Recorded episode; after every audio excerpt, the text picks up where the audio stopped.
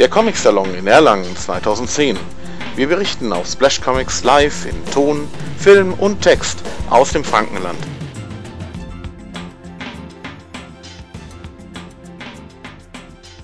Also, wir ähm, sind gut drei Wochen vor dem äh, Comic Salon 2010.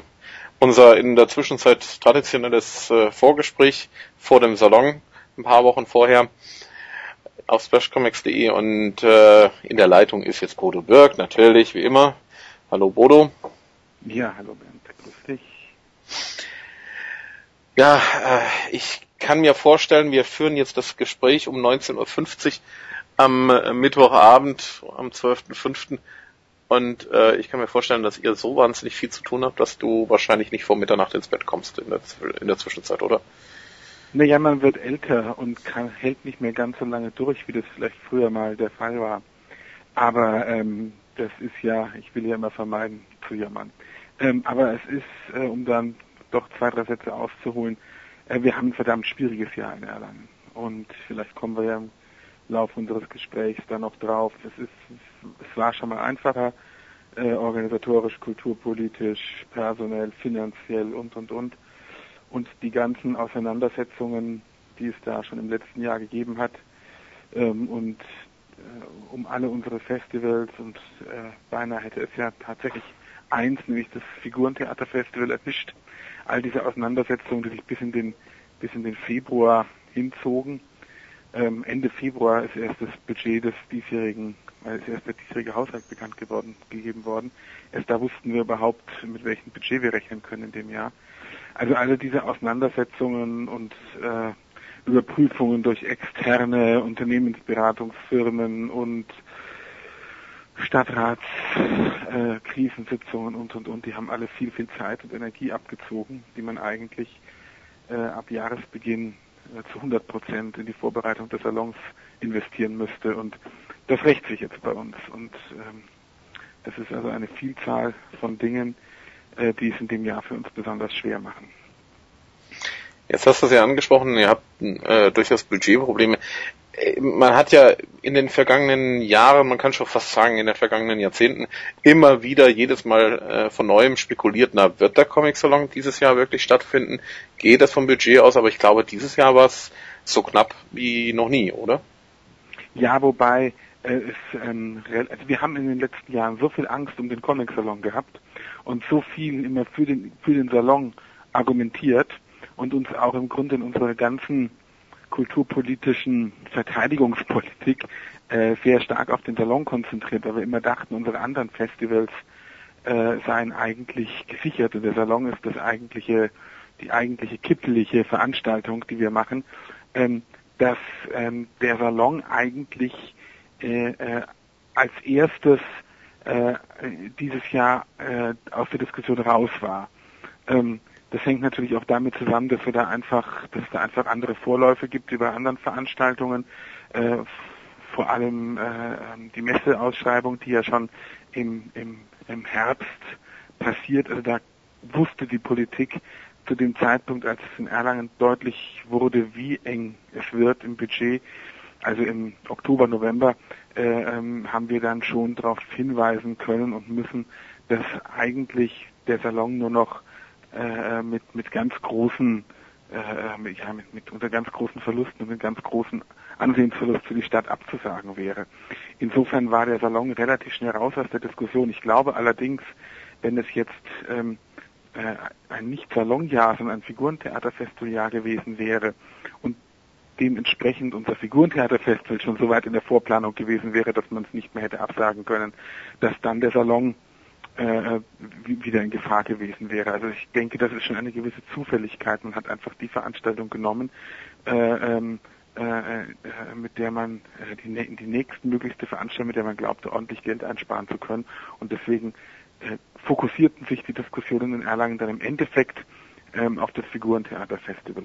Aber das war so eine, das war so eine Kette. Ne? Das ging im, das ging im Grunde im, fast schon vor einem Jahr, also im Sommer letzten Jahres ging das los dass sich äh, erste äh, Probleme abzeichneten, die noch gar nicht so sehr mit der allgemeinen wirtschaftlichen Lage zusammenhingen und mit den ganzen Budgetproblemen, die die Kommunen jetzt haben, sondern noch mehr interne Probleme, äh, mehr interne Strukturprobleme äh, der, der Grund dafür waren. Wir sind ja äh, vor zwei Jahren waren wir noch äh, Kultur- und Freizeitamt, als wir den letzten Salon organisiert haben.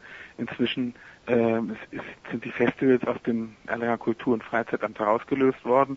Äh, ist jetzt eine eigene, ja, eine eigene Einheit, eine eigene, wie ein eigenes kleines Amt gebildet worden. Das heißt Kulturprojektbüro. Und ähm, ja, und damit, da mussten natürlich Budgets auseinander dividiert werden. Und äh, äh, und äh, ja, Sachmittelbudgets, Personalbudgets, äh, äh, Vermögensfragen und so weiter. Und äh, da zeichnen sich vor einem Jahr die ersten Probleme ab. Ähm, da äh, äh, war das aber noch nicht so existenziell. Und dann kam als nächste, als nächste, äh, als nächster Einsparschritt äh, äh, dann im Frühherbst ähm, wurde deutlich, dass also die, äh, die, die, die, die ähm, Steuereinnahmen deutlich zurückgehen werden in allen Kommunen. Und da kamen dann die ersten empfindlichen zusätzlichen Einsparvorgaben, die uns quasi doppelt trafen, weil wir schon aus dieser Umstrukturierung geschwächt herausgegangen sind. Dann äh, ähm, hatte man das irgendwie verarbeitet. Dann stellte sich also heraus im Spätherbst, dass die dass das, was bisher an Einsparvorgaben gegeben wurde zur Konsolidierung des Erlanger Haushalts nicht ausreichen wird. Dann wurde eine Firma, eine kommunale Beratungsfirma zur Haushaltskonsolidierung eingeschaltet, die KGST, die dann auch wieder alle Bereiche, alle freiwilligen Aufgaben, die die Stadt macht und alles, was im Kulturbereich passiert, ist eine freiwillige Aufgabe, durchleuchtet hat. Und da sind dann wieder neue Einsparvorgaben hinzugekommen im Spätherbst und dann begann es wirklich existenziell zu werden. Nicht mehr so sehr für den Salon, weil wir immer überall sehr deutlich machen, sehr gut deutlich machen konnten, dass der im Grunde so weit in der Vorbereitung ist, dass man den eben nicht mehr absagen kann. Dann ist das Erlanger Poetenfest, was immer im Sommer ist, äh, für dieses Jahr eine Weile in der Diskussion gewesen. Gab es die Befürchtung, das würde vielleicht abgesagt. Nun hat sich die Stadt Erlangen mit der Absage, mit der versuchten Absage eines Poetenfestes vor ein paar Jahren schon mal ordentlich die Finger verbrannt, weil ähm, das ja eine, eine hohe Aufmerksamkeit des Feuilletons hervorgerufen hatte. Ähm, also ist es dann jetzt im Endeffekt auf das Figurentheaterfestival 2011 gegangen. Ähm, das wurde dann gerettet ähm, mit Hilfe der Firma Siemens, die dann, nachdem es hier in große, großen, äh, in der Region große äh, von, von, von der Bevölkerung her große Proteststürme gab und Leserbriefe und Briefe an den Oberbürgermeister und sogar eine Demonstration äh, in Erlangen gegeben hat zum Erhalt des Figurentheaterfestivals, ist die Firma Siemens da eingesprungen. Die Stadt hat sich aber fast vollkommen rausgezogen. Und mit diesem Budget, mit dem wir 2011 2010 den Comic-Song machen, 2011 das Figurentheaterfestival gemacht hätten, das uns aber im Grunde fast vollständig gestrichen wurde und jetzt durch die Firma Siemens kompensiert wird. Mit diesem Budget müssen wir 2012 wieder den Comic-Salon machen. Und da muss die Stadt dann dieses Budget im Grunde neu in ihren Haushalt einstellen, weil 2011 haben wir es erstmal rausgestrichen und durch Siemens kompensieren lassen. Siemens wird das Figurentheaterfestival vielleicht auch länger noch fördern. Ich glaube nicht, dass sich dass Siemens das in seinem Profil sieht, den Comic-Salon als Hauptsponsor für den Comic-Salon einzusteigen. Also insofern sehe ich, dass die Zeiten nicht ruhiger werden. Entschuldigung, da muss man so weit ausholen. Das ist aber auch ein kompliziertes Thema. Das ist auch gut so, weil ich glaube, das interessiert auch jeden. Mhm. Ähm, also ich, also ich glaube schon, dass es ähm, trotzdem, ich habe jetzt gesagt, dass das im Grunde ein Zufall, dass ich das mehr oder weniger für einen Zufall halte, dass der Comic-Salon durchgerutscht ist und das Figurentheaterfestival zur Debatte stand. Auf der anderen Seite habe ich ja auch gesagt, dass wir schon viel, viel Überzeugungsarbeit in den letzten Jahren für den Comic-Salon äh, ge geleistet haben. Und ich glaube schon, dass inzwischen die Stadt Erlangen den Wert des Salons und auch den wirtschaftlichen Nutzen, den sie durch so den sie durch so eine Veranstaltung hat, stärker verinnerlicht hat, als das noch vor ein paar Jahren der Fall war. Also wollen wir es mal ins Positive drehen und sagen, die Stadt Erlangen hat sich entschieden, den Comic-Salon zu erhalten und lieber über andere Festivals zu diskutieren. Nehmen wir das mal für die Comic-Szene als ein positives Signal. Das wollte ich nämlich auch noch fragen, wie das ausschaut dann für die Zukunft, ob dann wieder große Diskussionen aufkommen werden oder ob man zumindest mal sagen kann, okay, 2012 äh, sieht es auch gut aus. Nee, das kann man nicht sagen. Und ich muss wirklich, ich bin, also ich, ich hoffe, dass man den Salon eben, weil, weil es da schon viele wirtschaftliche Argumente dafür gibt, den Salon, äh, dass man den beibehält. Aber ähm, es wird sich bis 2012, 2013 äh, sagen alle Prognosen, dass wenn es da jetzt nicht ein ganz neues Konzept der Kommunalfinanzierung gäbe, ähm, dass es, dass es noch schwieriger werden wird. Und es sind wirklich, äh, es werden, werden harte Einschnitte in, den, äh, in der Kulturversorgung der Kommunen. Wird es auch in den nächsten Jahren noch harte Einschnitte geben und es wird weitergehen mit den Diskussionen und Debatten. Also ich fürchte, da, das dauert noch ein paar Jahre, bis wir da ähm, Entwarnung geben können. Und ich, das ist halt auch eine Zeit, in der man jetzt irgendwie, also viele Kulturschaffende sprechen ja von Überwintern, ähm, dass man halt versucht, die Dinge, die man sich erarbeitet hat, halbwegs zu erhalten, vielleicht auch mal in dem einen oder anderen Jahr mit ein bisschen heruntergefahrenen Programm, äh, nur nichts aufgeben, ja, was dann nicht mehr wiederherzustellen ist. Ähm, aber auch wir sind in unseren Ansprüchen, die Dinge zu verbessern und weiterzuentwickeln und voranzukommen, äh, äh, sind da schon eingebremst im Augenblick. Also es geht wirklich so ein bisschen um das Wichtigste und Notwendigste erhalten im Augenblick. Du hast es ja auch angesprochen, es ist natürlich keine einfache Situation dann auch in Bezug auf die Organisation des Salons ich persönlich habe jetzt den Eindruck, dass alles so ein bisschen verspätet ist. Ja. Also noch verspäteter, als es äh, in den vergangenen Jahren den Eindruck hatte. Also ganz speziell das Programm, äh, da hatte ich ja dann auch ein bisschen ähm, drunter zu leiden im Prinzip, weil ich jetzt äh, unsere Diskussionsrunde zu E-Comics sehr spät erst organisieren konnte. Ähm, ja, wie schwierig ist da die Situation im Moment? Ja, naja, es ist so, also natürlich stimmt die Beobachtung, dass wir mit allem spät dran sind und mit vielem später auch als sonst.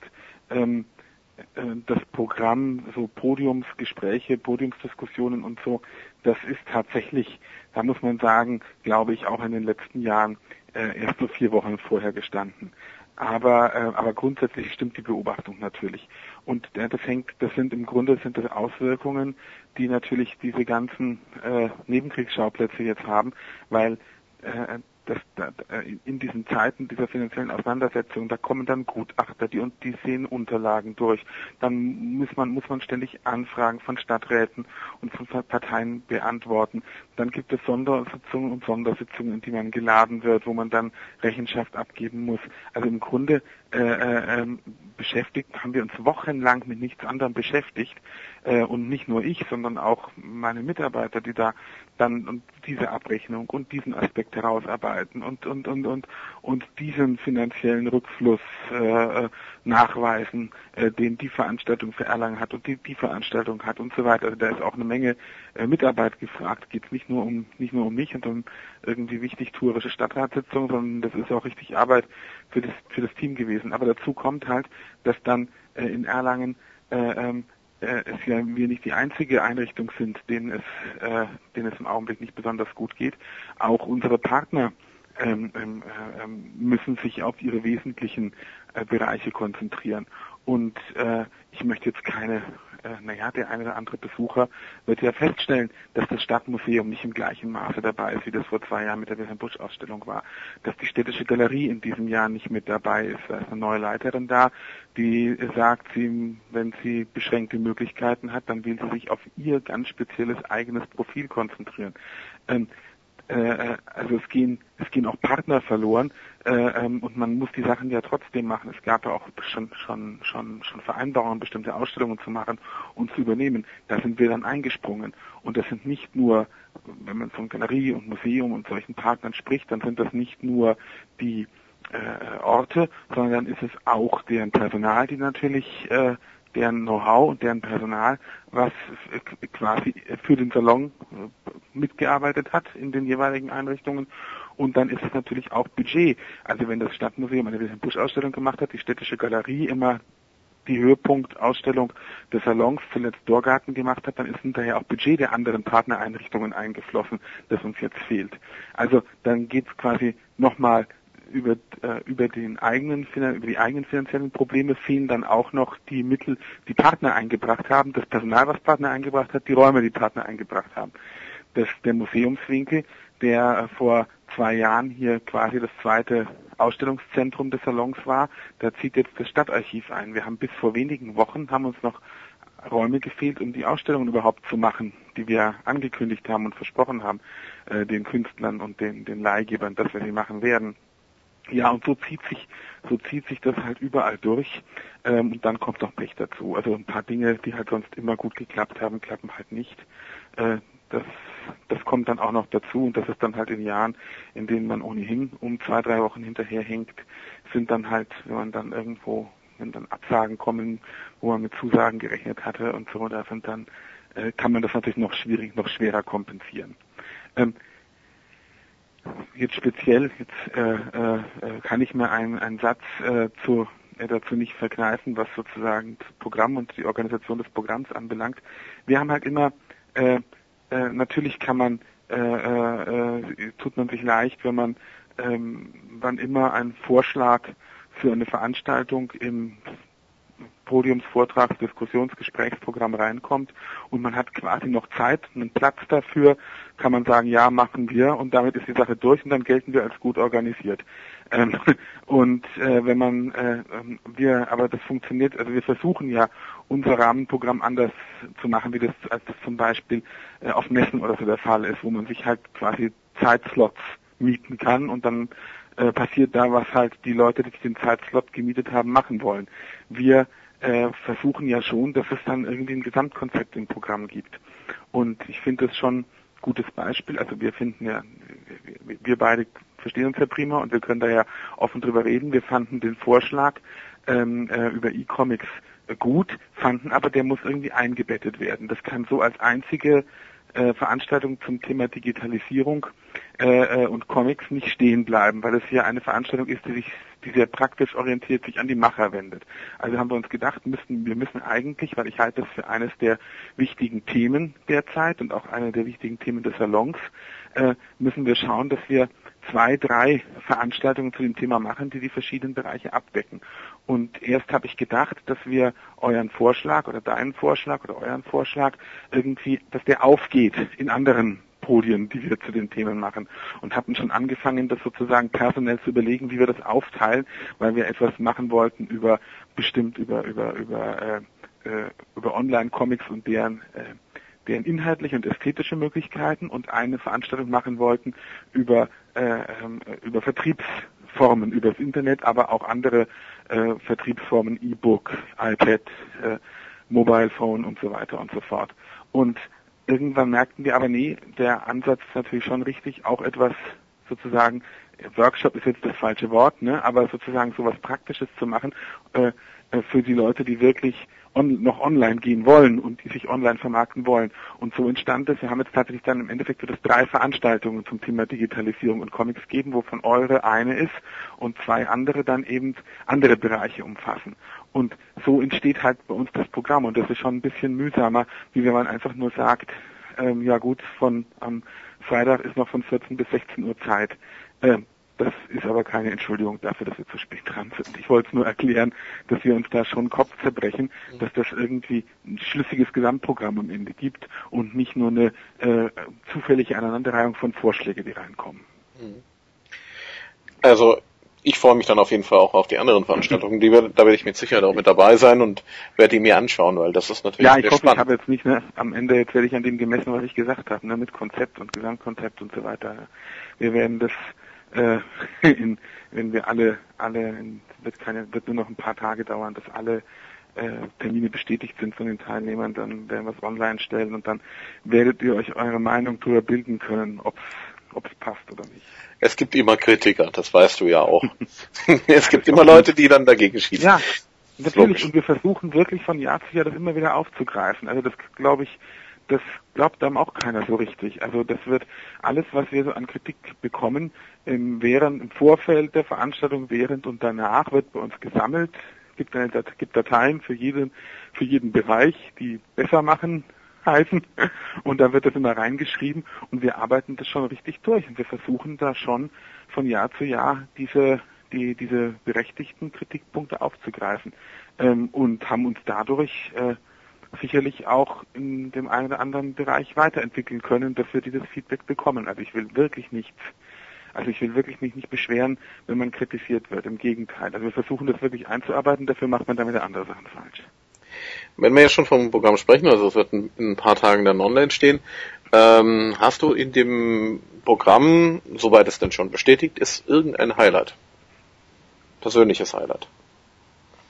In diesen äh, in dem äh, Gesprächspodium, mhm. Diskussionsprogramm ja, und sowas. Genau. Naja, also ich also, also ich versuche was das Highlight, ich versuche mal so ein paar Schwerpunkte äh, zu nennen, die die mir wichtig schienen. Also zum einen, das haben wir haben wir besprochen. Ich denke ich, dass natürlich äh, so wie jetzt äh, seit einigen Monaten, Jahren kann man ja fast noch nicht sagen, äh, ähm, sehr viel intensiver über die Digitalisierung von Literatur gesprochen wird. So ist das, denke ich, natürlich im Comic-Bereich ein ganz wichtiges Thema. Und das sieht man ja auch äh, in, den, in den Medien derzeit, dass das überall immer sehr äh, gerne aufgegriffen wird, das Thema. Und da tun sich natürlich enorme, enorm viele Sachen, wobei ich selber das Gefühl habe, vieles bleibt doch in Ansätzen stecken. Und ich erinnere mich auch, dass wir beim Erlanger Poetenfest vor über zehn Jahren den Prototyp eines E-Books präsentiert haben und schon Diskussionsrunden hatten vom Ende des Buches. Ähm, und äh, wir freuen wir finden es ja im Grunde alle gut, dass es noch nicht gekommen ist, das Ende des Buches. Ähm, aber äh, trotzdem ist das ein wichtiges Thema und da machen wir eben drei Veranstaltungen da dazu. Ein anderes wichtiges Thema äh, ähm, der Salons ähm, soll die Beschäftigung mit dem Thema ähm, ähm, mit, mit den Inhalten äh, von Comics sind. Also um das Wort Graphic Novel an dieser Stelle zu vermeiden, aber man muss es ja nicht vermeiden. Also Graphic Novels äh, äh, leben ja davon, dass es auch Geschichten zu erzählen gibt und nicht nur von von guter, nicht nur von gutem Artwork. Und ähm, äh, in Deutschland ist in den, in den letzten Jahren viel, in dem Bereich, den man Graphic Novel nennt, ähm, ähm, interessante Sachen erschienen, aber äh, doch schwerpunktmäßig autobiografische Sachen und äh, es, ich, ich wage mal die These, es fehlen ein bisschen die starken, guten Stoffe und Geschichten, äh, um wirklich ähm, um wirklich sich mit Recht auf Augenhöhe der der Buchstabenliteratur auch im, im Graphic Novel Bereich zu sehen. Darüber könnten wir jetzt aber äh, mindestens zwei Stunden diskutieren. Ja, da bin ich nicht ja. unbedingt der Me dieser Meinung, aber ja, ähm, ja. Ja, ja, also das, das, das soll, das, das soll beim Salon passieren, dass man darüber spricht. Äh, wir haben ein, ein, ein interessantes Projekt, stellen wir in einer Ausstellung vor. Der Autor Per Meter, der in der Nähe von Bremen lebt, hat ja äh, äh den Hamann neu geschrieben, der äh, den äh, vor ne, gut zehn Jahren Gorni für Carlsen angefangen hatte zu zeichnen, der jetzt von Isabel Kreuz gezeichnet wird. Den hatte äh, eben auch Per Meter damals schon geschrieben und der hat sich jetzt dem Thema Graphic Novel wieder zugewandt. Und wir haben eine Ausstellung im Programm mit äh, sechs Zeichnern, also fünf Zeichnerinnen und einem Zeichner, die Geschichten von Per Meter zeichnen, Graphic Novels aus Geschichten von Per Meter zeichnen. Und äh, das wollen wir, diese Ausstellung wollen wir zum Anlass nehmen. Also diese Ausstellung wird auch soll auch, soll auch den Versuch unternehmen, die Zusammenarbeit zwischen Szenaristen und Zeichner äh, zu beleuchten und die verschiedenen Art und Weisen. Sechs verschiedene Zeichner und ein Autor, das ist eine gute Gelegenheit, die verschiedensten Möglichkeiten und, und, und Intensitäten von Zusammenarbeit und Auseinandersetzung zwischen diesen beiden künstlerischen Partnern äh, zu zeigen. Und auch das werden wir in einer größeren Diskussionsrunde, wenn wir das vertiefen. Ähm, und äh, ich äh, lasse mich gerne ähm, auf die Diskussion ein.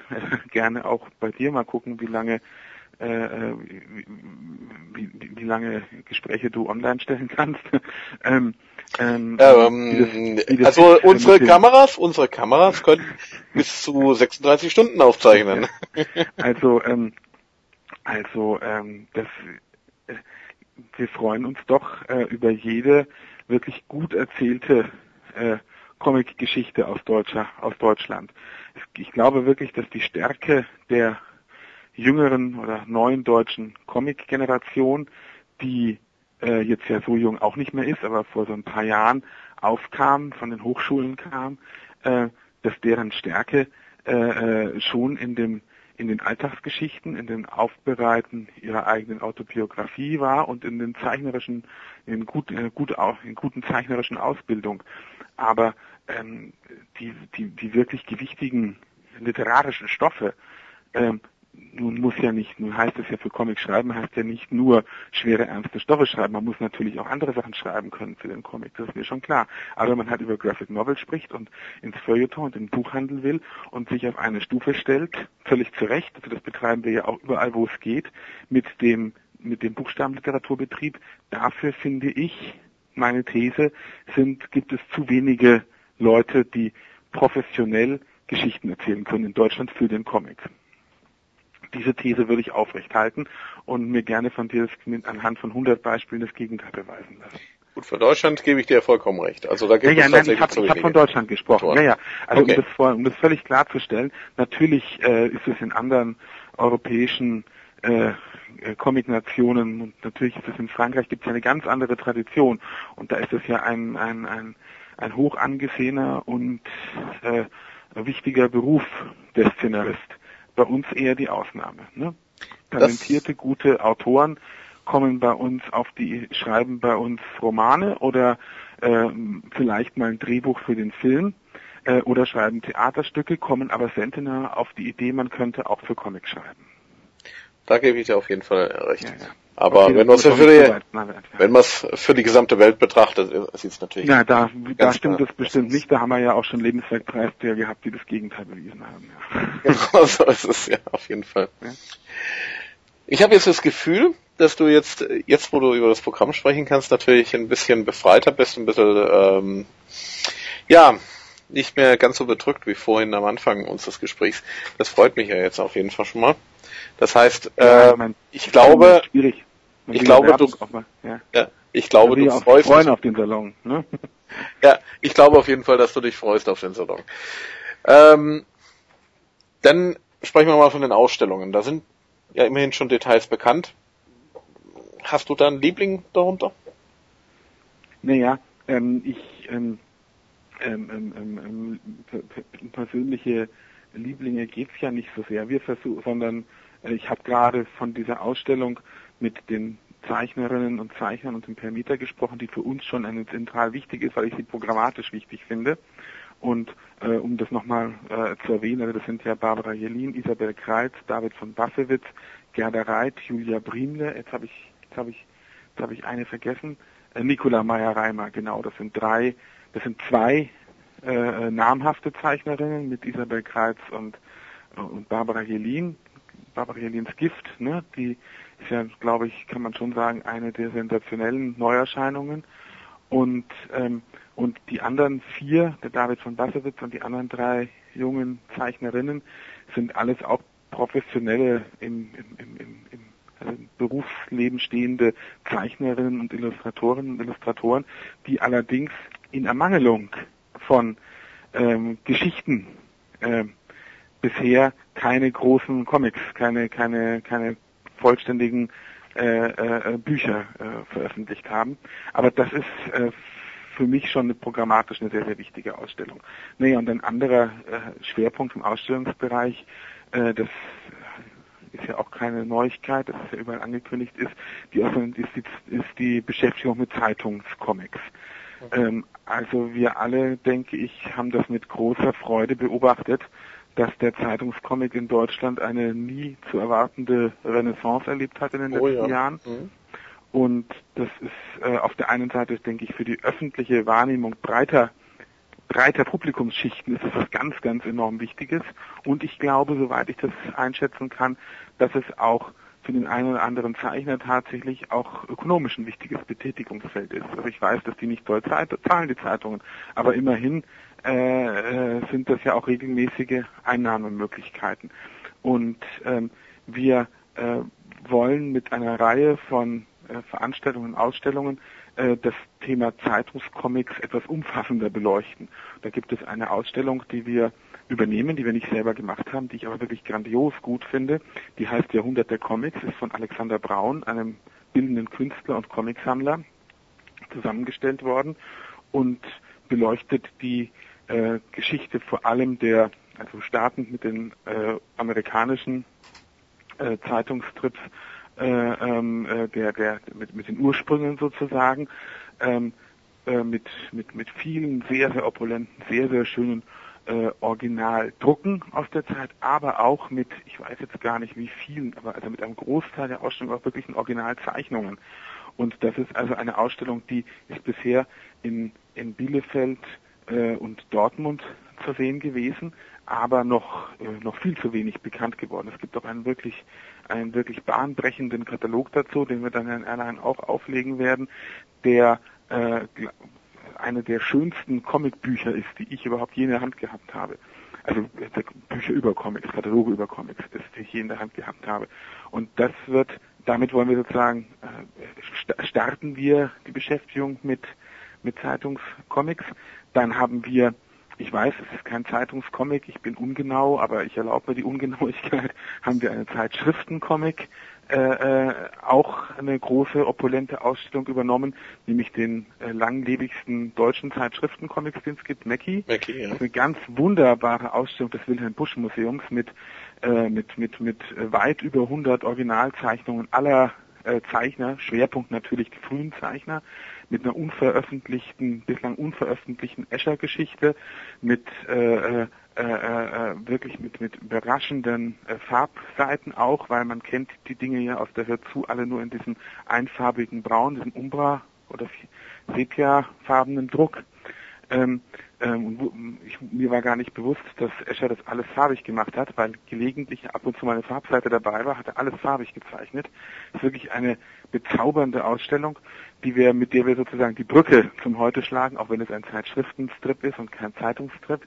Ähm, und äh, dann wird es eine große Ausstellung geben, ähm, äh, die äh, äh der Martin Jurgeit uns hilft in Kooperation mit äh, den mit den wesentlichen deutschen Zeitungen, die Strips veröffentlichen, zu machen und auch Dulz Press, unser äh, Stifter des Max- und Moritz-Preises, engagiert sich da naturgemäß, in der wir äh, äh, äh, aktuelle deutsche Zeitungstrips aus den letzten zwei Jahren zeigen werden. Ähm, mit äh, Informationen über die Zeitung, mit Informationen der Redakteure, warum sie, äh, äh, welche Rolle dieser Strip für sie, für ihre Zeitung spielt, aber auch mit, jetzt nicht pro Künstler 50, aber immer mit, doch mit einigen Originalzeichnungen auch dazu, äh, um das dem Ganzen sozusagen etwas Sinnlichkeit zu verleihen. Das ist auch ja und dann äh, und dann, das ist ja im Grunde gehört das auch in den Komplex rein, feiern die Peanuts ihren 60. Geburtstag und der Andreas Knigge bereitet eine sehr, sehr schöne Ausstellung extra für den Salon zu dem Thema vor und Carlsen unterstützt uns auch da drin. Das allerdings ist eine Ausstellung ohne Originale, muss man sagen, weil vom Charles M. Schulz Museum aus Amerika Originale zu bekommen, hat sich als unsere Möglichkeiten weit überschreitend herausgestellt. Also das ist, äh, das ist, denke ich, auch ein wichtiger Schwerpunkt, äh, die Beschäftigung mit den, mit den Zeitungscomics. Ja, und um noch ein bisschen den, den, den Ausstellungsbogen zu schließen, ähm, wir haben in dem Jahr jetzt doch einen Ort gefunden, an dem äh, wir noch außerhalb des Kongresszentrums einige Ausstellungen zusammenbringen können. Das ist eine ehemalige Buchhandlung in der Nähe des Hugenottenplatzes, also es liegt alles in dem Jahr. Es gibt viele externe Veranstaltungsorte eben, weil das, äh, weil die, weil der Museumswinkel nicht zur Verfügung steht, aber alle liegen mehr oder weniger an der Hauptstraße, an der Fußgängerzone. Das heißt, alles ist diesmal fußläufig, man braucht keinen Shuttlebus. Und also in der Nähe des Hugenottenplatzes haben wir eine ehemalige Buchhandlung, in der wir drei Ausstellungen zusammenführen. Äh, das ist einmal äh, Ravaté, der Franzose, der jetzt mit Bäche und Flüsse äh, zum ersten Mal in Deutschland bei Reprodukt erschienen ist. Ähm, äh, äh, Nicolas Mahler und Jens Harder mit seinem Alpha ähm, äh, wird er ja, denke ich, ein Alpha Directions wird er, denke ich, großes Aufsehen erregen. Das kommt, ist ja in Frankreich schon im letzten, beim letzten Fest in Angoulême zum besten äh, äh, experimentellen oder besten innovativen Comic des Jahres gewählt worden und erscheint bei Carlsen zum Salon auf Deutsch. Und äh, wir werden also Jens Harder seine ganzen Arbeiten, die ganzen letzten Jahre zeigen, auch Leviathan und Mikro Makro und seine und Cargo und die Dinge, die er mit Monogatari gemacht hat. Aber ein gewisser Schwerpunkt und Anlass ist natürlich, dass dieses wirklich dieses dieses Mammutwerk äh, Alpha Directions äh, zum Salon erscheinen wird. Also da haben wir, wie gesagt, also Maler Harda Rabate äh, und ein und ein weiterer Deutscher, äh, den ich äh, in der Reihe erwähnen möchte, auch wenn er ein bisschen außerhalb des Comic Mainstreams ist und nein, außerhalb des Mainstreams sind die alle, die ich erwähnt habe, außerhalb des der Comic-Szene sich bewegt, auch bei keinem Comic-Verlag erscheint, sondern beim äh, Verbrecherverlag in Berlin, das ist Oliver Grajewski, der auch noch eine eigene Ausstellung haben wird. Ja, und dann gibt es ganz viele Satellitenausstellungen, heißt es bei Fumetto. Wir verwenden, ich möchte den, möchte Ihnen den Namen nicht wegnehmen, aber ganz viele weitere Ausstellungen im Stadtgebiet, in einer Kirche eine Ausstellung über Comics und Religion. Ähm, ähm, viele gibt es eine ganze Reihe von kleineren Ausstellungen, die äh, zum Salon von anderen Leuten gemacht werden. Das finde ich eine tolle Entwicklung. Das entlastet uns auch in all unseren Problemen. Ähm, vielleicht ist das auch ein Ansatz, wie man in Zukunft ähm, mit den schrumpfenden Budgets und Möglichkeiten umgehen kann. Also was es in Angoulême schon lange gibt, dass also andere Veranstalter einfach sich Räume suchen und Veranstaltungen sich anhängen an den, an den Salon in Angoulême. Das passiert jetzt ansatzweise auch ein bisschen in Erlangen. Das finde ich sehr, sehr erfreulich und das nehmen wir auch dann alles in unser Programm und in, unsere, in unseren Stadtplan und so weiter auf. Also wir werden da, werden das alles alles sozusagen angemessen würdigen, was da in Erlangen passiert. Und so gibt es also dann, ich glaube, 15 Orte oder so in der Stadt, wo man äh, was zu sehen bekommt. Das kann ich jetzt gar nicht alles erwähnen. Was mir jetzt auffällt bei den äh, äh, Ausstellungen, ähm, sehe ich vielleicht durchaus auch ein bisschen negativ. Es sind ja eigentlich im Prinzip nur Klassiker, nur Deutsche, ähm, nur so das Franco-Belgische. Aber der Manga-Bereich findet ja bei den Ausstellungen gar nicht statt. Sehe ich das richtig? Also kann man kann man so nicht ganz sagen, habe ich nicht erwähnt. Ist allerdings ähm, ist allerdings äh, in dem Jahr äh, nicht so ausgeprägt, äh, aber ein schönes Projekt, was man wirklich, was wir auch gedacht haben, was zu Erlangen passt und was auch für das Manga-Publikum interessant sein könnte. Wir haben im Bereich des jungen Forums oben, wo die Hochschulen aus ganz aus dem deutschsprachigen Raum ihre Stände haben, haben wir äh, unter einem relativ hohen organisatorischen Aufwand äh, eine Manga-Klasse der Kyoto-Universität eingeladen die mit einer eigenen Rauminstallation im Kongresszentrum, mit einer kleinen Ausstellung äh, und auch bei Podiumsgesprächen äh, äh, ähm, äh, über, über von ihrer Ausbildung äh, in Japan berichten werden. Da gibt es eine Deutsche, die Dozentin ist, eine deutsche äh, Manga-Expertin, die Dozentin ist in Kyoto, die heißt Jacqueline Berndt und die begleitet, äh, die hat es mit uns zusammen organisiert und die begleitet ihre Studenten hier auch her. Und das äh, Lustige an der Geschichte ist, eine der Japanerinnen, in Anführungszeichen, die aus Kyoto äh, zum Salon nach Erlangen kommen wird, ist Christina Placker. Die ist nämlich inzwischen, äh, lebt die in Japan und studiert in Kyoto an der Manga-Fakultät und kommt als Kyoto, Kyotoer Manga-Studentin wieder zu uns. Also wir haben schon interessante Dinge im Bereich äh, Manga vor. Äh, allerdings, äh, es gibt jetzt nicht die eine große opulente Ausstellung. Du weißt selber, wie schwierig das ist. Du weißt vielleicht auch ansatzweise, dass wir an dem einen oder anderen Projekt dran waren und dran sind. Ähm, wir waren an einem sehr, sehr großen, spektakulären Projekt dran und haben das auf in zwei Jahren verschieben müssen. Also wir haben das absolut im Auge. Ähm, aber es muss halt immer der, muss etwas sein, was auch zu Erlangen passt, also was nicht nur in Anführungszeichen für das Manga-Publikum ist, sondern was auch für die anderen Erlanger Besucher interessant ist. Und da dachte ich mir, Manga Next Generation sozusagen, also was machen die jungen Manga-Studenten von heute, die die Manga-Stars von morgen sind, wie lernen die, was lernen die, wie arbeiten die, dass das ein interessanter Ansatz für Erlangen sein könnte. Ansonsten hast du recht, das Programm ist etwas klassischer, als es manchmal schon war. Ähm, ich habe ein großes Thema vergessen äh, zu erwähnen. Im großen Saal in der Heinrich-Lades-Halle werden wir uns mit Originalen einer ganzen Reihe von äh, franco-belgischen äh, Klassikerzeichnern mit der Faszination Western beschäftigen. Ähm, also wir haben tatsächlich, und ich habe auch vergessen zu erwähnen, dass es eine Milo Manara Ausstellung geben wird. Also es ist vieles, was ich jetzt noch gar nicht erwähnt habe, aber es ist richtig. Äh, in diesem Jahr ist unser Programm vielleicht etwas klassischer, als es schon mal war. Ähm, das ist aber ja nicht immer gleich als, äh, äh, äh, ja, wie soll ich sagen, nicht als ultimative Stellungnahme zu verstehen, sondern es gibt halt Jahre, in denen die einen Projekte und es gibt Jahre, in denen die anderen Projekte dann funktionieren. Und auf der anderen Seite gab es ja durchaus Stimmen äh, unseres, unseres äh, Publikums, unseres äh, klassischen Comic-Publikums, die sich beschwert haben, dass wir zu wenig klassische Themen gemacht haben in den letzten Jahren. Und es ist ein bisschen auch eine, in dem Jahr eine Verbeugung und eine Würdigung an das Publikum, was Erlangen ausmacht, was Erlangen groß gemacht hat. Und deswegen haben wir eine Reihe von klassischen Themen dieses Mal auch im Programm. Aber äh, die Deutschen zum Beispiel, die sind ja nun äh, alles andere als klassisch, die ich da vorhin erwähnt habe. Ähm, und Rabaté ist auch kein klassischer Franco-Belgier, sondern ist natürlich die Nouveau Bon Dessiné Generation. Und man muss ja auch sehen, dass das Salonprogramm nicht, nicht nur aus den Ausstellungen und aus unserem Programm besteht, sondern auch aus dem, was die Verlage mitbringen. Das sind ja auch Themen des Salons.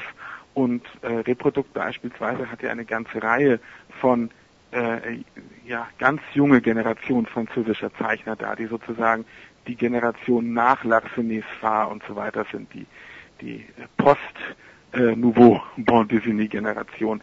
Ähm, ich denke, das wird auch interessant sein zu sehen, was danach kommt aus Frankreich. Äh, also ich würde eher, äh, ähm, ich würde eher weniger jetzt das Fehlen von Manga-Themen äh, problematisieren, sondern ich sehe ganz klar, dass es uns nicht gelungen ist, aus dem angloamerikanischen Bereich etwas Überzeugendes zu machen in diesem Jahr und das ist sicherlich, ganz sicherlich ein Ziel fürs nächste, für den nächsten Salon in 2012. Soweit muss man schon vorausdenken, dass Amerika eine zentrale Rolle spielen muss mal wieder. Äh, nun ist es ja so, franco-belgische äh, Comics sind also auch bei den Ausstellungen ja gut vertreten. Du hast es ja selber gesagt, da ist eben auch die neue Generation da. Liegt es vielleicht auch daran, dass die äh, franco-belgischen Veröffentlichungen gerade in den letzten zwei, drei Jahren deutlich zugenommen haben in, äh, in Deutschland? Ja, also ähm, ähm, wenn man also die, die Anzahl der Neuveröffentlichungen sowohl was den klassischen Bereich anbelangt, ähm, als auch was die neuen Sachen anbelangt, hat, hat ja, ich bin ja kein Comic-Markt-Experte, aber meiner Beobachtung nach und was mir Leute bestätigt haben, natürlich äh, zugenommen, hängt ja auch mit mit neuen Verlagen zusammen, die, äh, die sich etablieren konnten, mit Splitter, mit Piretta und so weiter. Ähm, der, äh, der Pferdefuß an der Angelegenheit ist, dass, glaube ich, ähm, trotzdem die Auflagen nicht steigen. Ich glaube, die Anzahl der Neuerscheinungen steigt. Das macht, das macht die Sache lebendig. Das macht sie für uns äh, alle aufregend und interessant, äh, diesen, diese Neuerscheinungen. Ähm, sie sind, sind aber alle, werden alle, werden in allen Bereichen natürlich nur geringe Auflagen verkauft. Und das macht den deutschen Markt nach wie vor, auch wenn viele Sachen neu erscheinen, macht es trotzdem den deutschen Markt für Frankreich nicht unbedingt spannender, dass die Auflagen so gering sind. Und das muss man, muss man ja auch ganz klar sagen, ist wirklich schwierig für uns und vor allem für die Verlage, die ja bei uns für die Einladung der Künstler ähm, sozusagen zuständig sind, macht es wirklich schwierig, äh, äh die Stars aus dem franco-belgischen Raum nach Erlangen zu locken. Ähm, also das wäre sicherlich ein Punkt, der, äh, ich meine, wir hoffen ja immer noch, es sind noch drei Wochen, dass noch die eine oder andere Zusage uns äh, freudig überraschen wird. Und wir arbeiten auch noch an einigen Personen, aber äh, äh, ähm, vor dem Hintergrund, dass der Comic Salon ja im Vergleich zu anderen Festivals jetzt kein Ausstellungsfestival ausschließlich ist, sondern ja auch ein Festival rund um die Künstler. Äh, dazu, da könnte man durchaus kritisch anmerken, dass so ein bisschen die glamourösen Namen fehlen. Ähm, das ist, äh, ich denke, es wird ganz gut ausgeglichen. Wir haben in den letzten Jahren gezeigt, dass man auch tolle Salons haben kann, ohne dass viele Superstars da sind. Und ich denke, die deutsche Szene hat zum Glück inzwischen ihre eigenen Stars und die Deutschen sind ja alle da. Da gibt es ja keinen, der nicht da ist. Aber das ist sicherlich äh, ein Problem, auf das man wird achten müssen und was man sicherlich nach dem Salon hier und da besprechen wird, vielleicht ja schon bei der traditionellen nach dem Salon ist vor dem Salon Abschlusspodiumsdiskussion. Ähm, oder beim los? Interview am, am ja, Sonntagnachmittag. Oder beim Interview am Sonntagnachmittag sehr gerne. Was ist da los? Äh, warum ist es so schwer, die Stars nach Erlangen zu holen? Das war früher mal anders. Da hat man sich vom deutschen Markt früher mehr erwartet, ist meine These. Ist nicht so viel bei rumgekommen, wie man erwartet hat. Und dann orientiert man sich eher wenn man ins Ausland fährt, in andere Länder, äh, wo man vielleicht noch größere Potenziale vermutet. Also ich habe die, ich habe den den Verdacht oder die Beobachtung, dass äh, es für französische Zeichner äh, interessanter ist, auf das auf ein Drittliga äh, in Frankreich zu fahren, weil da immer noch größere äh, immer noch ein größerer Markteffekt erzielt werden kann, ähm, als nach Erlangen zu fahren. Also das ist wirklich ein Thema, mit dem wir uns werden beschäftigen müssen. Jetzt finde ich ja das ganz interessant. Also eigentlich hätte ich ja wirklich dann die Frage nach den großen Namen gestellt. Jetzt hoffentlich nimmt niemand an, dass wir das vorher abgesprochen haben. Ähm, das Interessante ist jetzt aber, dass ich durchaus jetzt ein bisschen in die Verteidigung reingehen muss für Gut. dich, weil äh, ich meine, mit Juan Jiménez und, und Adrian Flock sind ja jetzt nun auch nicht gerade so ganz kleine Nein, Namen der dabei. kommt und Job kommt Eben, der Rip und Milo Nara kommt und so weiter und so fort. Also natürlich können wir 20 internationale Stars äh, aufzählen. Und trotzdem ist es ja ein Punkt, das äh, äh, ja vor zwei Jahren schon anklang, wie schwierig es ist, äh, die wichtigen Leute nach Erlangen zu bekommen. Und es ist also es ist wirklich jeden Verlag, der Book, ich habe Book vergessen, ja, äh, jeden Verlag, der der es schafft, zwei drei Stars äh, zu holen, dem ist das wirklich hoch anzurechnen, weil es ist wirklich äh, zurzeit ein sehr, sehr schwieriges Geschäft. Das wollte ich damit nur sagen. Aber um Gottes Willen, ich wäre, ich wäre ja wahnsinnig jetzt zu behaupten, dass es dass es, dass das keine interessanten Gäste da wären. Also das sind natürlich äh, äh, sind das mehr Gäste da, als man in Künstlergesprächsrunden vorstellen kann. Wir machen, überlegen nämlich gerade, mit welchen Künstlern wir Gesprächsrunden noch anbieten und da können wir uns auch schwer entscheiden. Also natürlich, äh, ähm, ähm, ich wollte das nur äh, problematisieren, weil das ist wirklich äh, fürs Publikum vielleicht halt auch interessant zu wissen, dass es wirklich sehr, sehr schwierig ist und dass es nicht mehr so ist, dass die Verlage da mal äh, zum Hörer greifen und sagen, hier, du hast eine große Chance, wir laden dich nach Erlangen ein und dann kommen die alle, sondern dass es wirklich also eine funktionierende Einladung sind meistens abgestimmte Aktionen zwischen uns und dem Verlag mit Schreiben durch den Verlag, mit Anrufen, mit Einladungsschreiben durch uns und, und, und. Also der Aufwand ist enorm den man treib, betreiben muss. Auch wenn man frühzeitig anfängt. Also es gab wirklich, äh, ist jetzt nicht nur äh, wieder damit zu begründen, dass wir mit einem spät dran sind. Die Verlage planen ja vielleicht seriöser voraus als wir. also ähm, da sind natürlich viele Dinge haben auch nicht geklappt, wo sich die Verlage trotzdem, obwohl sie sich sehr ins Zeug gelegt hatten. Das wollte ich. Ich wollte im Grunde ein bisschen was von den Bemühungen und von, dass es keine Selbstverständlichkeit ist, dass dann doch solche Namen, wie wir ja zum Glück im Programm haben, ähm, äh, dann äh, doch kommen. Aber es ist keine Selbstverständlichkeit umgedrehte Wirklichkeit. Ich kann mir noch vor, kann mir noch daran erinnern, dass ich eine ähnliche Frage letztes Jahr gestellt habe und dann muss es, dann warst du dabei, dich zu verteidigen.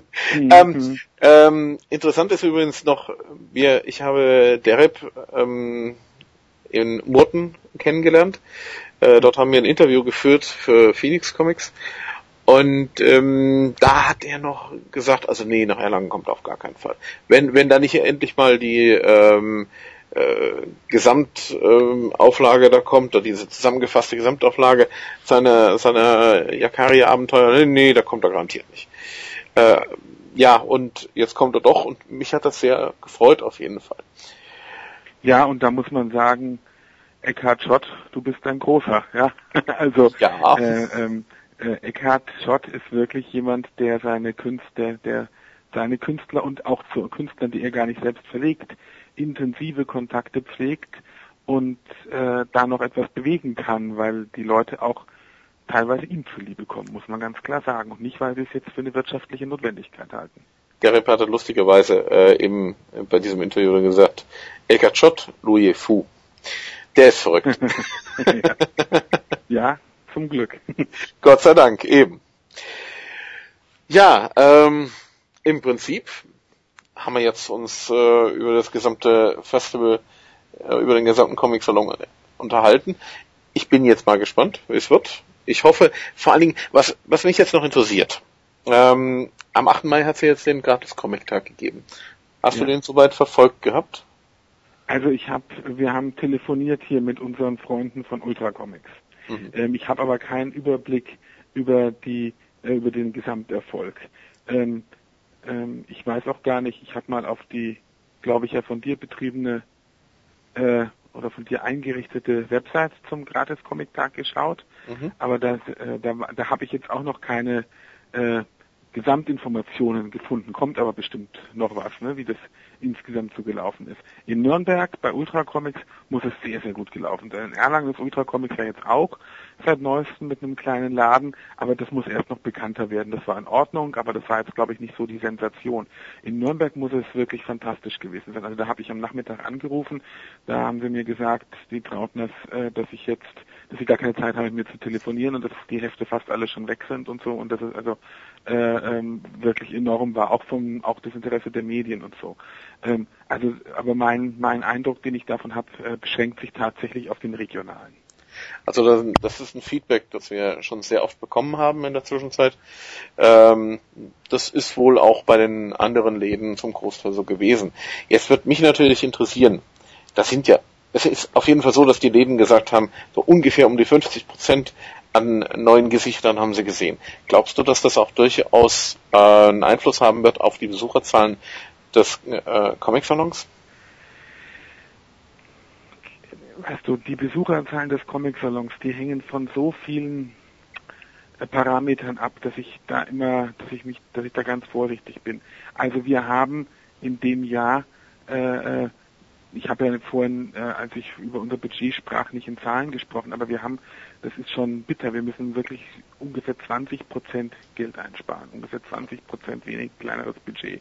Und wenn man jetzt nicht die Ausstellungen extrem runterfahren will, wenn man jetzt nicht das Filmprogramm oder das Podiums- und Gesprächsprogramm irgendwie canceln will und sowas, dann äh, muss irgendwo muss man versuchen zu sparen und äh, wir haben deutlich weniger äh, investiert in diesem Jahr in, äh, äh, in, in Versandaktionen, in Plakatierungen und so weiter. Äh, das äh, fokussieren wir auf einen begrenzteren Zeitraum und streuen das jetzt nicht schon wochenlang vorher, sondern werden also massiv davor nochmal werben, aber dieses ständige überall nachlegen, nachplakatieren und so weiter ist enorm kostenaufwendig. Wir haben uns, wir haben überlegt, was können wir machen, um trotzdem äh, ne, ne, ne, trotzdem das zu kompensieren, dass wir nicht äh, dann äh, sich das nicht später recht. Und die Verlage haben ganz toll mitgemacht und das hast du vielleicht gesehen, dass äh, im Grunde in jedem zweiten Gratis-Comic der Comic-Salon vorkam. Mhm, ähm, genau. Ent, ent, entweder mit einem Einklinker oder mit einer Anzeige, die wir gestellt haben, oder was Carlson gemacht hat, was Reprodukt gemacht hat. Die haben alle äh, an prominenter Stelle ihr, ihre Aktivitäten zum Salon vorgestellt. Da, davon erhoffe ich mir natürlich etwas. Und unser aller Ziel ist es ja, diese neuen, diese neuen Besucher zu erreichen, die neuen Gesichter. Und das haben ja auch viele gesagt, dass das nach, das haben das nach dem letzten Salon gesagt, dass das ja in Erlangen auch das Erfreuliche war. Nicht, äh, es war auch schön, dass die Besucherzahl wieder etwas hochgegangen ist und wir wissen aber alle, dass das auch noch steigerbar ist, die Besucherzahl in Erlangen. Aber dass es vor allem gut war, dass man neue Leute gesehen hat, dass Leute an die Stände kamen, die von denen man, bei denen man in den Gesprächen merkte, dass die sich, dass die vorher noch nicht auf einem Comic-Festival waren. Ähm, ich, ich, ich hoffe, dass sowas wie der Gratis Comic-Tag etwas für die Branche bringt. Ich bin sicher, dass äh, dieses, diese, diese sicherlich auch von dem einen oder anderen äh, kritisch gesehene Aufmerksamkeit, die das Thema Graphic Novel zurzeit in den Feuilletons hat, bin ich sicher, dass das auch ein zusätzliches Publikum anspricht, ähm, äh, für, für, für, für unsere, für unsere Comic-Szene interessiert. Ähm, und äh, ähm, insofern kann man das alles, äh, muss man das alles, findet man, kann man das alles nur begrüßen und kann nur hoffen, dass sich das, das sozusagen in den Sog eines erhöhten Interesses, was wir jetzt mal behaupten, des Comics in Deutschland an sich, auch der Salon äh, das widerspiegelt. Im Grunde ist es ja schon sowas wie ein Spiegel der Branche.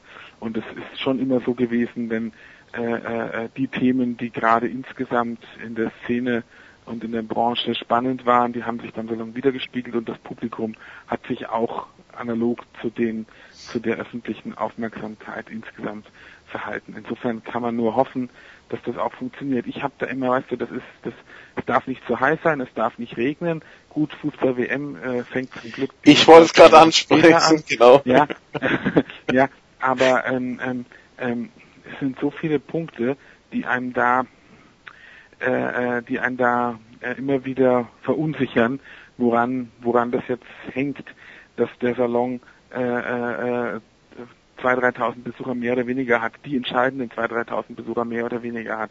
ich bin da ganz guten Mutes, weil halt insgesamt das Interesse zurzeit sehr groß ist. Ähm, auf der anderen Seite habe ich vorhin angesprochen, sagen auch alle, das Interesse ist groß. Man merkt es jetzt nicht an ungeheuer, an ungeheuer hohen Auflagen. Also es ist lebendig, glaube ich, im Augenblick, aber ähm, wächst nicht enorm, ne, die Szene und die Branche. Ähm, ich hoffe, dass die Lebendigkeit ausreicht, viele Leute äh, zu interessieren für den Salon.